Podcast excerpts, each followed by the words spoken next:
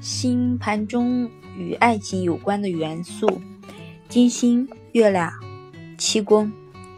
金星代表传统意义上的爱情和婚姻。金星是一种态度，是对于爱情和婚姻这件事的定义。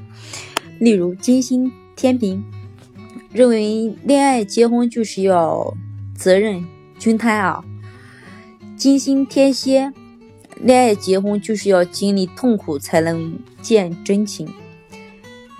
金星白羊，恋爱结婚就是要不顾一切，嗯，然后充满活力。这是我们主观给爱情贴的表情和定义。我们渴望拥有怎样的爱情？如果一个人的金星位置好，给爱情的定义也是正面的。例如。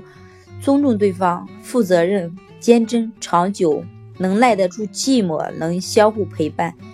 如果一个人的金星生病了，被土星克了，他对爱的定义就会跟正常的有偏差，认为能带来物质和利益的才是爱情，高姿态的样子才是爱情，得到绝对的尊重才是爱情。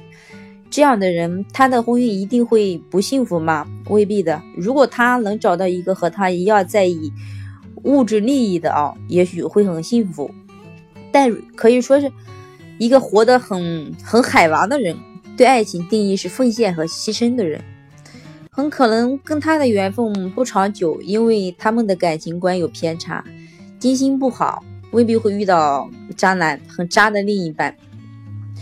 金星不好，只是这个人的感情观与主流价值不同啊。如果他主观会觉得自己感情很虐，那只有虐着，他才会觉得感觉到是爱吧。特别是金星与土、天、海、冥有相位的时候，月亮代表日常相处的部分，饮食习惯、对父母的态度、对待责任的态度。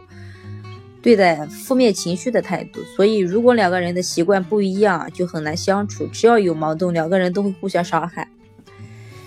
月亮不好，也未必就会遇到很渣的另一半，只是两个人有缘无分。虽然十分相爱，但性格差异太大，导致矛盾太多，最后分开。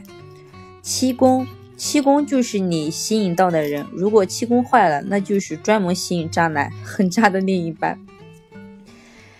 这里有一个逻辑啊，一个再渣的人也会遇到好的伴侣，一个感情观再正的人也会遇见渣，这是这是没有非常直接的关系的。比如一个很乖、很传统的妹子，男朋友劈腿了，或者是一个很渣、很不很不仁的男人，有很多妹子愿意疯狂的倒贴他，